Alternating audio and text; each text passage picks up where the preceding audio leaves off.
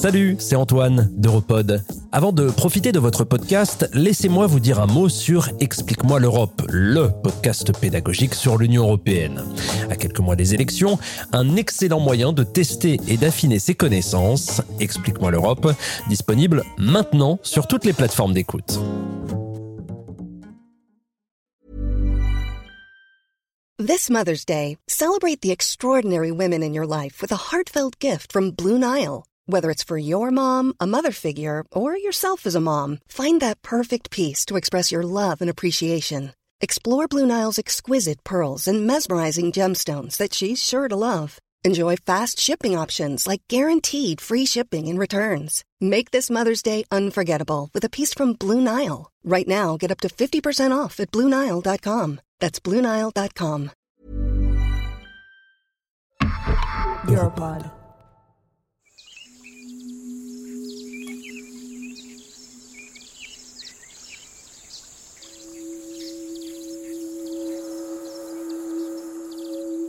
Bonjour à tous, ici Hildegarde.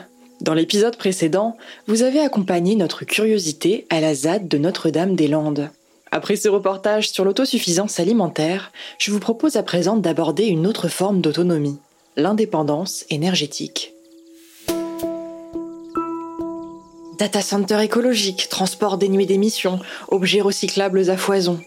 Les low-tech ou basses technologies sont sur toutes les lèvres quand il s'agit d'imaginer un futur empli d'énergie résiliente. Il faut dire qu'elles ont de quoi séduire avec leurs perspectives de consommation décroissante, applicables à tous les champs de la vie, du jardin à la cuisine en passant par l'architecture et la musique.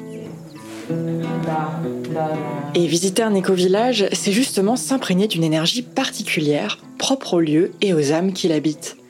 Oui, pour vivre en communauté, il faut savoir prêter attention à l'atmosphère singulière émanant d'autrui comme de l'environnement. Mais outre cette énergie d'ordre plutôt spirituel, la question des ressources, en eau, en électricité et en gaz, pour ne citer que, est centrale. Alors, comment atteindre l'autosuffisance énergétique? Quels rapports peuvent entretenir la technologie et l'écologie au travers des énergies renouvelables? Quels sont les atouts et les contraintes de chaque méthode? Et qui se charge de gérer ces ressources? Pour en savoir plus, nous avons cédé à l'appel du désert en voyageant jusqu'au sud-est de l'Espagne, dans la région aride d'Almeria. Au creux des montagnes scintillantes de sélénite, nous y avons rencontré les membres de Sunseed Desert Technology. Sunseed est né d'un projet fou. Au début des années 80, à Glastonbury, un festival connu pour ses engagements en matière d'écologie, surtout concernant l'énergie, une conférence a lieu. L'un de ses gérants, Harry Hart, décide de créer une communauté dans le désert andalou pour combattre la sécheresse via la reforestation. Cela débouche sur la création d'un éco-village qui, aujourd'hui, regroupe entre 20 et 30 personnes réparties en quatre maisons principales, chacune dotée de sa propre personnalité. Un festival de couleurs, de saveurs culinaires, essentiellement véganes, et de discussions passionnantes, avec tout de même, en filigrane, une organisation bien rodée pour que chacun participe activement et à tour de rôle à la vie de Sunseed. Alors, plutôt que de subir la rudesse du climat désertique, cette communauté a choisi de s'adapter à ses particularités pour vivre en quasi-autonomie énergétique.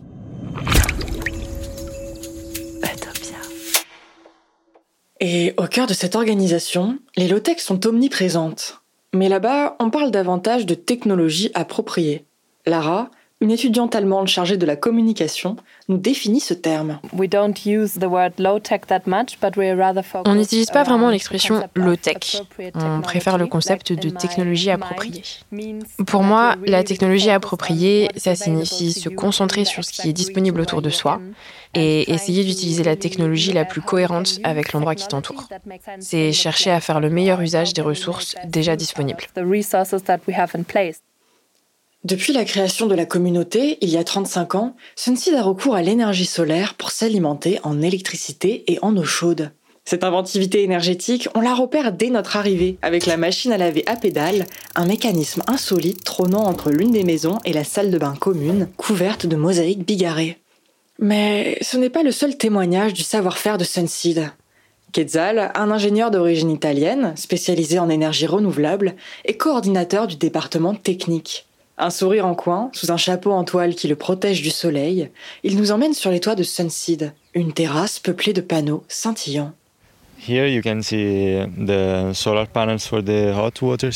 Là, ce sont les panneaux solaires qui alimentent le système d'eau chaude.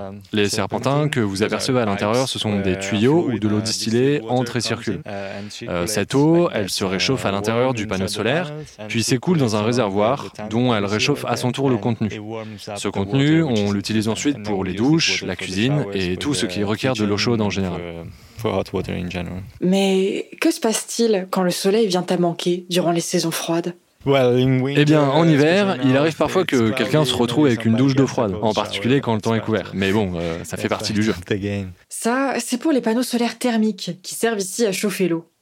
Concernant les panneaux photovoltaïques, qui produisent de l'électricité, la communauté s'appuie sur trois séries de panneaux solaires indépendants, produisant au maximum 3,5 kWh au total. Toutefois, leur origine et leur composition posent question. Alors, les panneaux solaires sont fabriqués à partir de silicium, un minéral extrait du sol.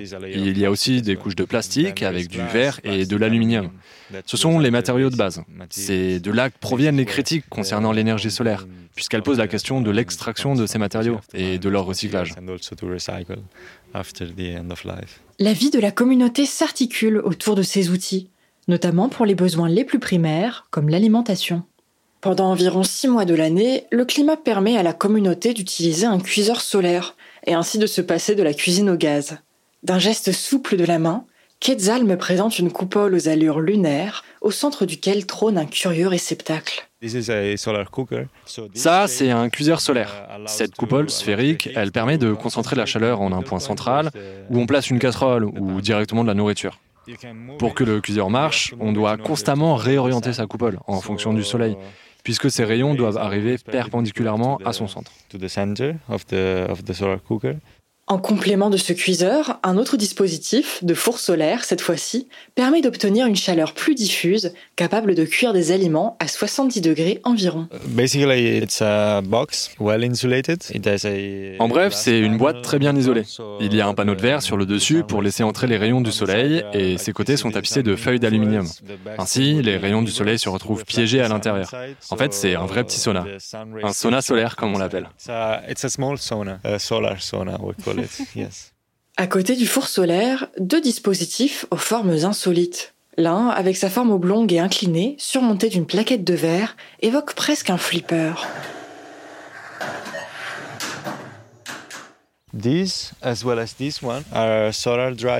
Ces deux appareils-là, ce sont des séchoirs solaires.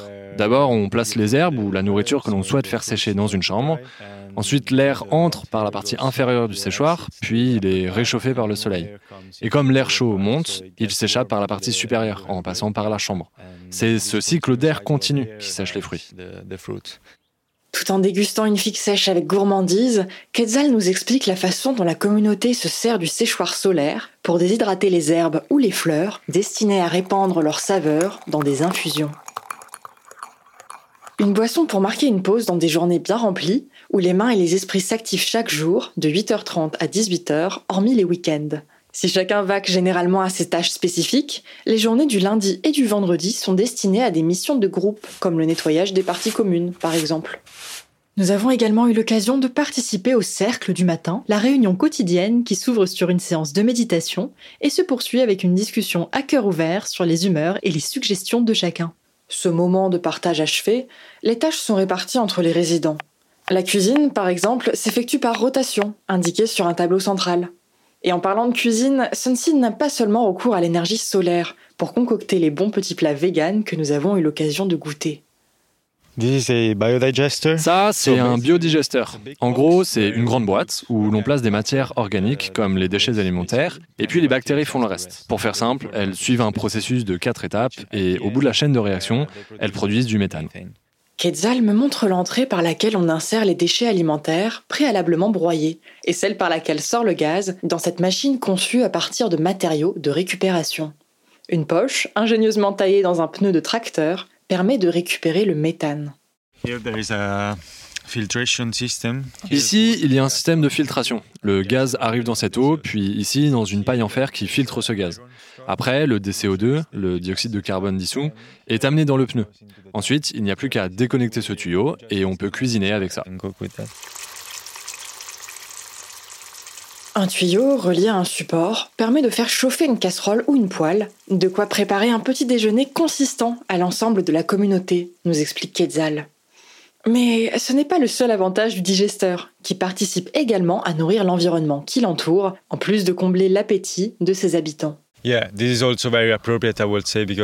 C'est une technologie appropriée à notre mode de vie parce qu'on dispose de beaucoup de matières organiques qu'on utilise surtout pour le compost. C'est un bon moyen de produire du méthane. Par contre, sa capacité de production en méthane est assez limitée. En fait, l'atout principal du digesteur, c'est de produire de l'engrais. Il génère un engrais liquide, très concentré, qu'on utilise pour le jardin. La fertilisation est d'ailleurs au cœur des pratiques de la communauté puisque les déchets humains sont recueillis dans des toilettes à compost pour servir d'engrais aux arbres plantés par le département de reforestation du désert. Nous n'avions pas forcément conscience, en allant aux toilettes, d'accomplir une action si engagée. Enfin, plus sérieusement, l'utilisation des ressources à Sunseed respecte vraiment une notion de cycle. On prend le moins possible à l'environnement d'une part, et on tente de l'enrichir d'autre part. Voilà comment sont traités les déchets alimentaires à Sunseed. Mais qu'en est-il des eaux usées? Celles-ci suivent, en réalité, un habile système de filtration et de décantation. L'eau des urines, des douches, de la salle de bain et de la cuisine passe d'abord par un premier filtre, fait à partir de paille. Les corps solides y sont séparés avant de passer par un système de tuyaux qui les emmène ensuite dans ces réservoirs, qui sont identiques. Par simple gravité, la partie solide descend au fond. La graisse, qui provient principalement des shampoings, du savon pour laver la vaisselle ou de l'huile, se détache d'elle-même pour aller en haut. Ces dépôts graisseux sont ensuite partiellement ôté avant que les eaux usées ne transitent vers un dernier réservoir chargé de collecter l'eau. Avant notre arrivée à Sunseed, Lara nous avait justement demandé d'apporter les produits d'hygiène les plus sains possibles afin d'éviter de contaminer l'eau. Verdict, de l'aloe vera, en veux-tu en voilà, et des expériences plus ou moins réussies en matière de dentifrice artisanale. Mais je m'égare. Revenons-en au système de traitement des eaux. Chaque jour, une valve électronique est actionnée automatiquement par l'énergie que génère un panneau solaire, juste ici, et une batterie. Comme tu le vois, il y a trois rangées de tuyaux, ici, ici et là, qui irriguent ce jardin. Grâce à ce système d'arrosage, l'eau revient ici à sa source, au sens littéral du terme. En effet, les végétaux du jardin lui offrent un dernier filtrage avant qu'elle ne parte rejoindre, par infiltration, la séquia, la rivière qui alimente la communauté en eau non potable pour la douche et la cuisine notamment. Alors, un tel système de gestion des eaux usées n'est pas légal, mais Sunseed propose un prototype qui, qui sait, pourrait peut-être permettre à la mentalité du gouvernement espagnol d'évoluer à ce sujet.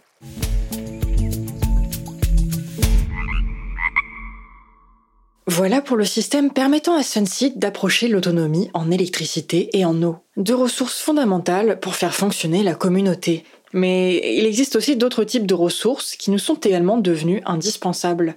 C'est peut-être cette ressource qui vous permet actuellement de suivre nos utopies sonores. J'ai nommé la ressource numérique.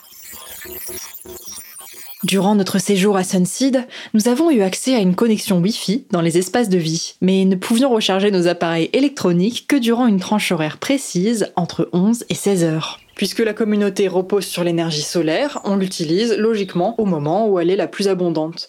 En tout cas, ce lien entre digital et énergie renouvelable soulève une autre question cruciale dans la gestion des ressources, celle de la sobriété numérique. Et pour cause, si on se le représente souvent comme immatériel, le numérique représente pourtant 4% des émissions mondiales de gaz à effet de serre. Un chiffre appelé à doubler d'ici 2025 selon un rapport du think tank The Shift Project. Il y a de l'orage dans le cloud et une urgence à agir. Vite. Alors, on s'est posé la question. Comment utiliser le numérique de façon responsable pour accéder à une forme de sobriété? Quels sont les obstacles? Mais surtout, existe-t-il des alternatives éthiques, durables et inventives aux grandes entreprises qui dominent le net? Pour en savoir plus, nous avons interviewé Frédéric Urbain, un membre de Framasoft, une association qui a en commun avec Sunseed l'utilisation d'une technologie douce, prenant un mode de consommation responsable et indépendant. Alors Frédéric, durant notre reportage, nous avons évoqué la question de l'énergie à l'échelle d'une communauté de personnes physiques. Pourtant, une communauté, ça peut aussi exister en ligne. Mais alors, est-ce qu'on peut parler du web comme d'une énergie ou, a fortiori, d'une ressource? Alors, Internet est une ressource, mais Internet est mieux que ça. Internet est un commun. Au sens où, euh, l'eau potable est un commun, l'air qu'on respire est un commun, c'est-à-dire des, choses qui appartiennent à l'humanité tout entière et qu'il faut préserver parce qu'au début d'Internet, on parlait, on parlait du village global, on disait les, les distances vont être abolies, etc. Et, et je crois que c'est ça l'important, c'est le côté local des choses.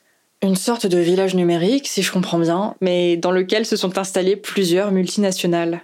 Car oui, quand on parle de sobriété numérique et d'éthique, les GAFAM sont souvent pointés du doigt. Pourquoi? Google, Apple, Facebook, Amazon, Microsoft proposent des services en ligne aux gens en leur disant c'est gratuit, venez les utiliser, c'est formidable, ça marche bien. Mais derrière, il y a une idée d'utiliser les données personnelles des gens pour faire de l'argent. Moi, je prends souvent l'exemple de Facebook qui ne vend rien à ses utilisateurs, c'est-à-dire les gens qui utilisent Facebook euh, au quotidien ne payent pas. Le service est complètement gratuit, sauf que bah, ce ne sont pas les clients de Facebook, ce sont euh, la matière première de Facebook, c'est-à-dire qu'ils vont fournir innocemment tout un tas de données et pas seulement les données évidentes, c'est-à-dire que évidemment Facebook voit vos photos, évidemment Facebook voit avec qui vous êtes amis, mais Facebook voit aussi ce qu'on appelle les métadonnées. C'est-à-dire les regroupements, les trucs que vous lisez le plus, les choses que vous regardez, les endroits où vous allez, enfin toutes les choses auxquelles vous ne pensez pas naturellement. Facebook et tous les autres hein, les utilisent. Donc en fait, si je comprends bien, le problème majeur des GAFAM, c'est l'éthique concernant la protection des données. Mais quel rapport avec l'écologie ou la sobriété numérique? Évidemment, les GAFAM ont des gros data centers qui bouffent euh, une quantité d'électricité colossale parce qu'ils doivent être refroidis. Évidemment, quand vous avez un compte Gmail et que vous envoyez un mail à votre voisin qui habite à 30 km de chez vous, le mail va faire 8000 km dans un sens pour aller en Californie, puis revenir, hein, ou en Irlande. Évidemment, ça va consommer une quantité d'énergie importante. Enfin, ça va pas être de l'énergie décarbonée la plupart du temps.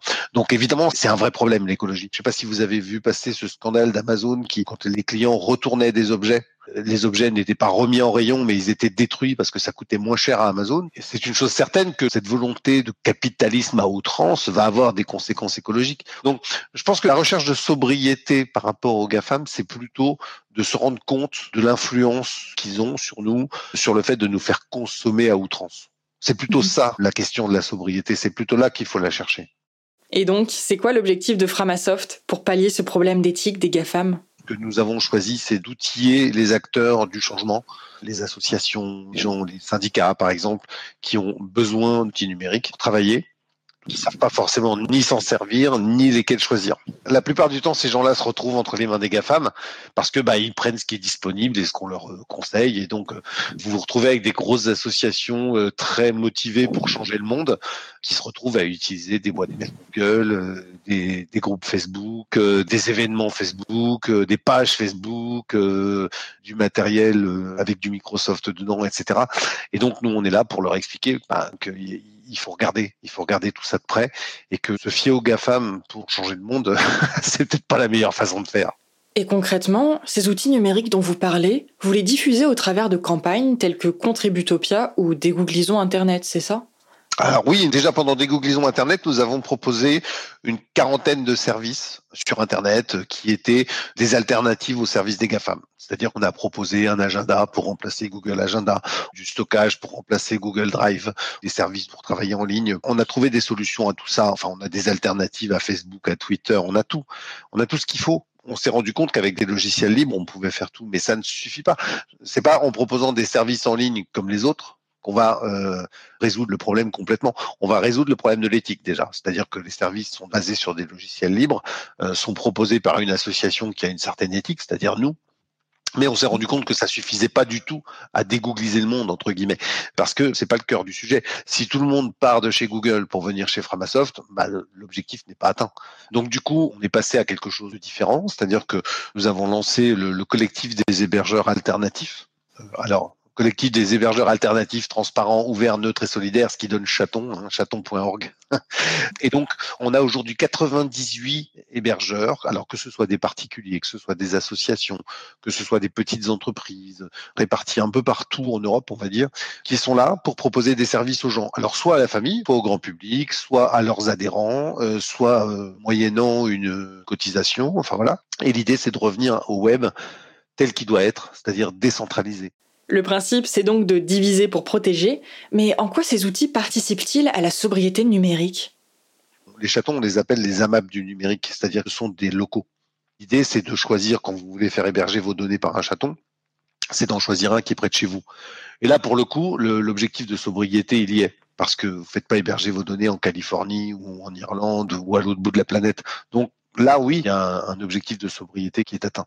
Mais de toute façon, ça reste des produits numériques, ça reste des serveurs qui tournent, ça consomme de l'électricité, ça doit être refroidi, il y a de la clim. Enfin voilà, c'est après on peut avoir euh, des solutions de sobriété qui nécessitent de faire son deuil d'un fonctionnement euh, auquel on a été habitué. C'est-à-dire que vous pouvez très bien avoir un serveur qui est éteint la nuit, pourquoi pas? Vos mails, vous les aurez le lendemain matin. Est-ce que ça va être grave? Peut-être pas. Donc, on peut, on peut imaginer ce genre de choses. Mais on est encore dans ce fonctionnement où ça doit marcher 24 heures sur 24. Mais, mais par exemple, il y a une expérience qui est en cours avec des serveurs low-tech qui fonctionnent à l'énergie solaire. Donc la nuit, ben, il n'y en a pas, ça marche pas. En, termes de sobriété, on a aussi des serveurs qui tournent sur des toutes petites machines, les fameux Raspberry Pi, vous savez, c'est ces mini micro ou nano même ordinateur, c'est des trucs qui sont gros comme une boîte d'allumettes et ça peut faire tourner un serveur de mail, par exemple. Ça consomme euh, trois fois rien. C'est beaucoup moins gourmand qu'un gros serveur et puis ça fait le job. On l'a dit, nos pratiques numériques sont extrêmement gourmandes en énergie. Et d'après l'association Negawatt, la situation n'est pas prête de s'arranger. La consommation électrique du digital augmentera de plus de 10% par an dans les 15 années à venir. Alors, quelles alternatives existent concrètement pour tendre vers un numérique plus responsable?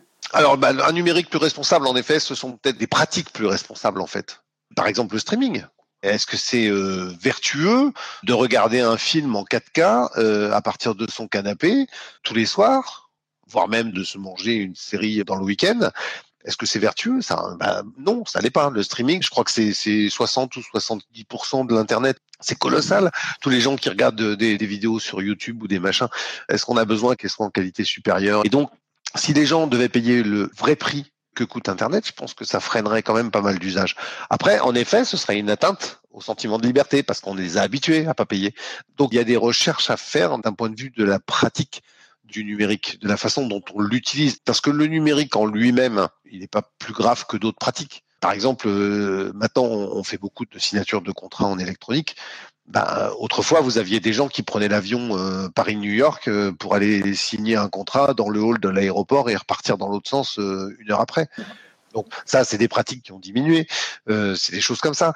On s'envoie des documents toute la journée par mail, par serveur interposé, par tout ça. Avant, vous aviez des coursiers qui cavalaient en, scooter euh, d'un point à l'autre de, des grandes villes pour aller donner des documents. Ça s'est arrêté, voyez? Enfin voilà, c'est des pratiques qui sont en train d'évoluer. Le numérique, il a sa part de dégâts, si j'ose dire, en termes de sobriété numérique, mais il a aussi apporté des solutions. Et outre la question de la liberté, est-ce que ça ne poserait pas aussi des problèmes d'égalité si jamais on rendait tous ces services payants ou plus chers? Toutes ces questions d'égalité, voire d'équité d'ailleurs, se posent, euh, mais c'est déjà le cas. Malheureusement, tout le monde n'a pas Internet. Vous avez vu, je suppose, l'initiative de SpaceX qui a mis des satellites en, ligne pour que les gens puissent avoir Internet dans le désert, mais ça coûte une fortune. Oui, pour un, pour un numérique accessible à tout le monde, oui, mais pour un numérique responsable. et pour ça, il faut que les gens se rendent compte. Des satellites en suspension au-dessus du désert. Pour celui qui a vu le ciel de Sunseed constellé d'étoiles, ce concept décrit par Frédéric Urbain paraît d'une étrangeté astronomique. En tous les cas, cette interview avec Frédéric Urbain, membre de Framasoft, nous aura ouvert les yeux sur les nuages, tantôt menaçants, tantôt traversés d'éclaircies, de ce fameux cloud. Des nuages que le soleil de Sunseed a en partie dissipés pendant notre séjour, placé sous le signe de la déconnexion. Mais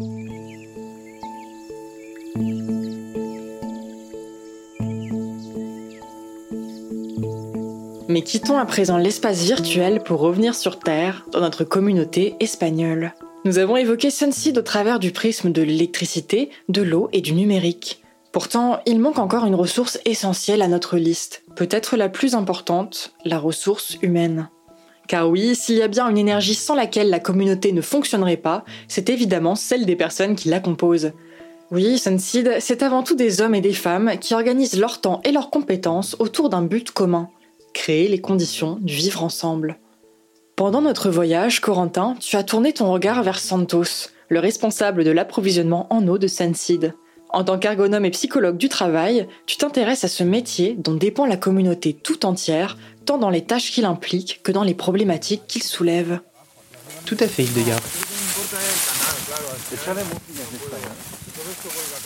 Ce que vous venez d'entendre, c'est le nettoyage de l'Asekia, la rivière locale qui alimente la communauté en eau. De bon matin, nous avons retroussé nos manches pour aider ses membres à ôter les débris du cours d'eau. Un travail initié par Santos, coordinateur de maintenance, notamment chargé de prendre soin de la rivière. Avec sa machette, Santos dessine un chemin dans la végétation ambiante. Nous l'avons suivi, là où commence son travail à la source de la Sequia, située à environ 2 km du village. Mon rôle, c'est d'apporter l'eau au village, d'entretenir les canaux, la pompe à eau centrale, et de m'assurer que tous les habitants ont accès à l'eau. Nous l'avons suivi, là où commence son travail, à la source de la Sequia, située à environ 2 km du village. Un travail conditionné par le nombre d'habitants du village, les conditions météorologiques ou encore les éventuelles pannes ou usures du matériel. Santos peut ainsi être amené à réparer une pompe, entretenir une rigole ou bien fermer un barrage en cas de montée des eaux pour éviter les dégradations en aval.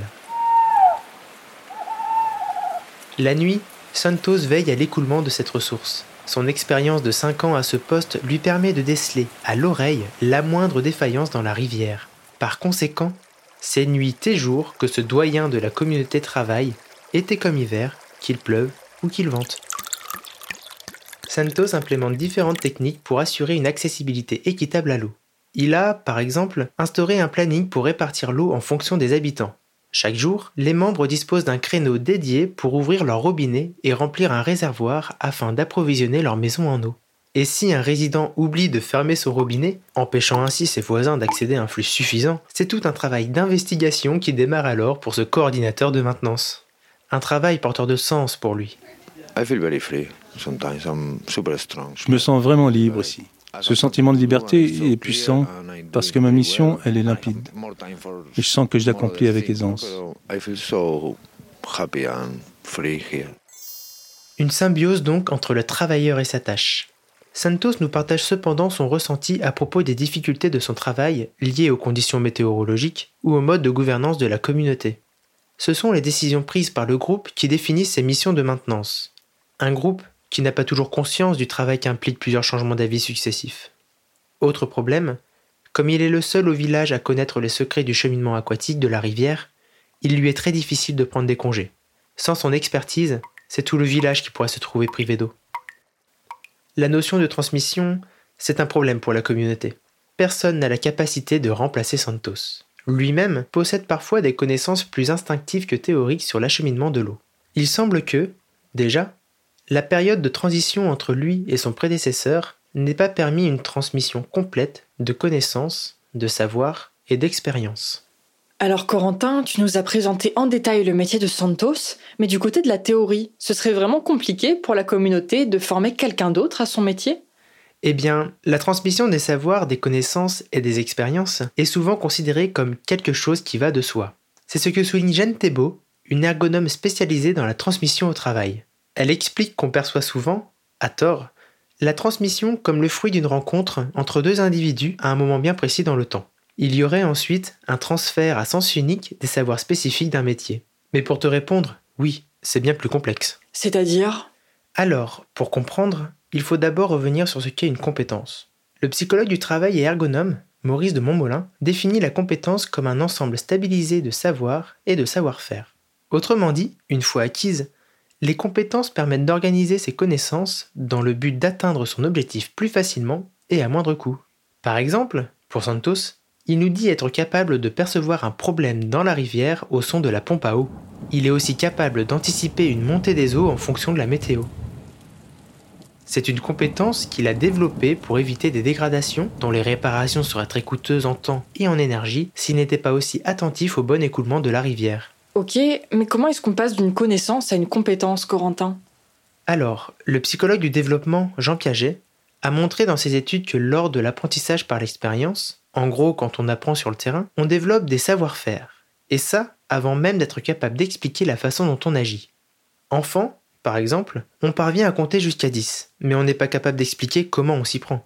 C'est pareil pour les études et la formation. On y apprend la théorie d'un métier et, une fois sur le terrain, on apprend à agencer, utiliser, manipuler ces savoirs théoriques pour organiser notre activité. Une fois ce niveau d'abstraction atteint, c'est là qu'on peut parler de compétences. C'est pourquoi transmettre des compétences, ça prend du temps. L'apprenant doit acquérir des connaissances, puis des savoir-faire, et ensuite apprendre à les adapter à son activité spécifique. L'acheminement de l'eau pour Santos et la gestion des énergies pour Quetzal. Sachant cela, on voit bien que placer deux individus dans un même espace-temps, ça ne suffit pas pour transmettre un métier. D'autant plus que l'activité peut varier d'une journée ou d'une saison à l'autre suivant les professions. On voit donc, à Sunseed et dans nos sociétés, l'importance d'une bonne transmission des compétences et surtout que cela se prépare en amont. Mais alors, est-ce que Sunseed a des pistes pour résoudre ce problème de transmission? Eh bien oui. C'est justement pour pallier ce type de problème structurel que Sunseed amorce une période de transition. Santos incarne effectivement le seul membre de la communauté présent depuis 5 ans, car les séjours des autres se comptent généralement en mois. C'est pourquoi Sunseed a décidé de sélectionner des membres pour s'établir sur le long terme afin d'assurer une meilleure transmission des compétences et sur des périodes plus longues. L'analyse de Corentin illustre donc toute la problématique de l'autonomie énergétique. Elle requiert des connaissances et une expertise particulière, si spécifique qu'elle ne tient parfois qu'à un fil.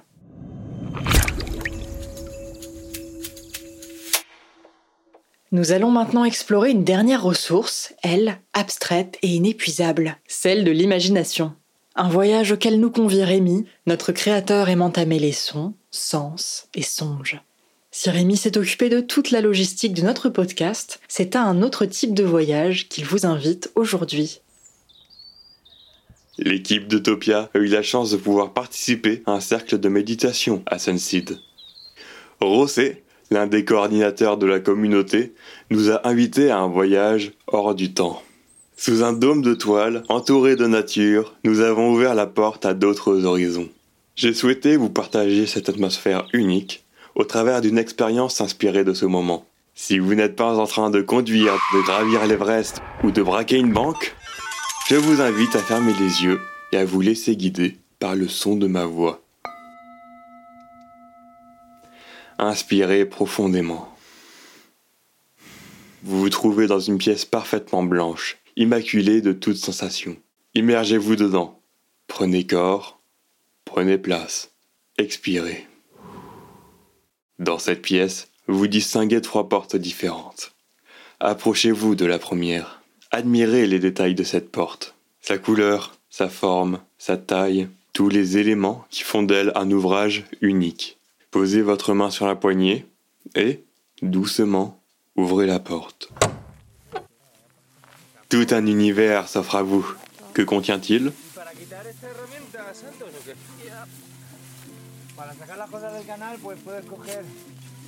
Quel paysage vous berce Quel climat vous enrobe Quelles odeurs y règnent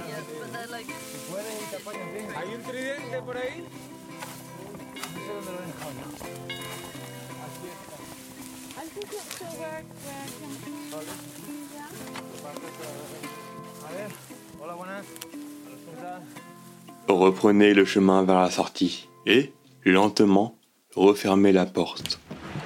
Vous vous trouvez de nouveau dans la pièce blanche. Prenez une longue inspiration. Approchez-vous de la deuxième porte et admirez-la. Quelles énergies émanent de sa surface? Expirez. Vous y pénétrez lentement.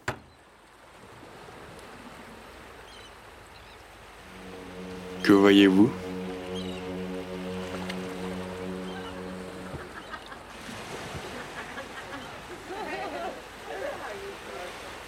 Prenez le temps d'habiter ce nouvel espace.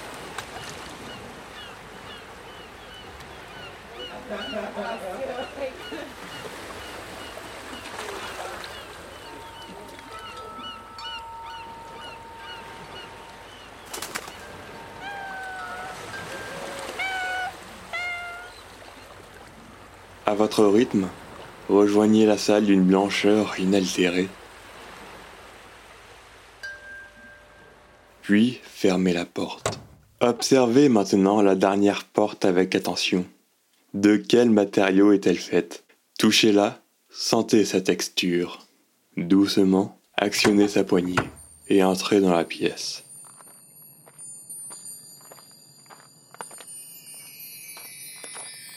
Quels émerveillements allez-vous entrevoir?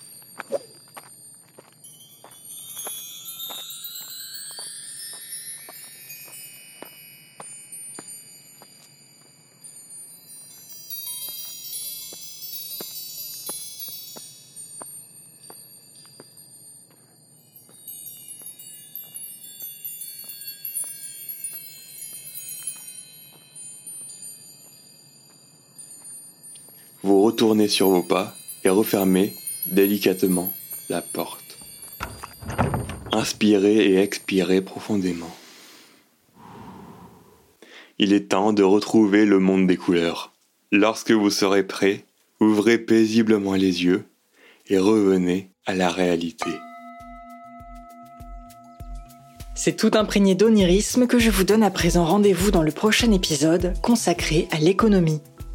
On y parlera écus sonnant et trébuchant, économie circulaire et alternative au système capitaliste. Pour cela, nous vous emmènerons au pied d'autres montagnes, italiennes cette fois, à la découverte de Damanur, une communauté ayant longtemps forgé sa propre devise. Aux commandes de ce podcast, quatre doux rêveurs. Hildegarde Leloué, Corentin Ribeiro, Justine Robin et Rémi Auguet. L'habillage sonore a été confectionné par Victor Dubin, artisan des ondes, membre de Poitcast, association de création et de transmission sonore à Poitiers et ses alentours. Elisa Marais, Damien Brodu et Ludovic Nérisson nous ont prêté leur voix pour le doublage. Il est temps de leur rendre. Un remerciement spécial à Kelly Gourdin pour son aide et ses conseils précieux en matière de journalisme. Merci pour votre écoute et à très bientôt pour de nouvelles utopies. Utopia,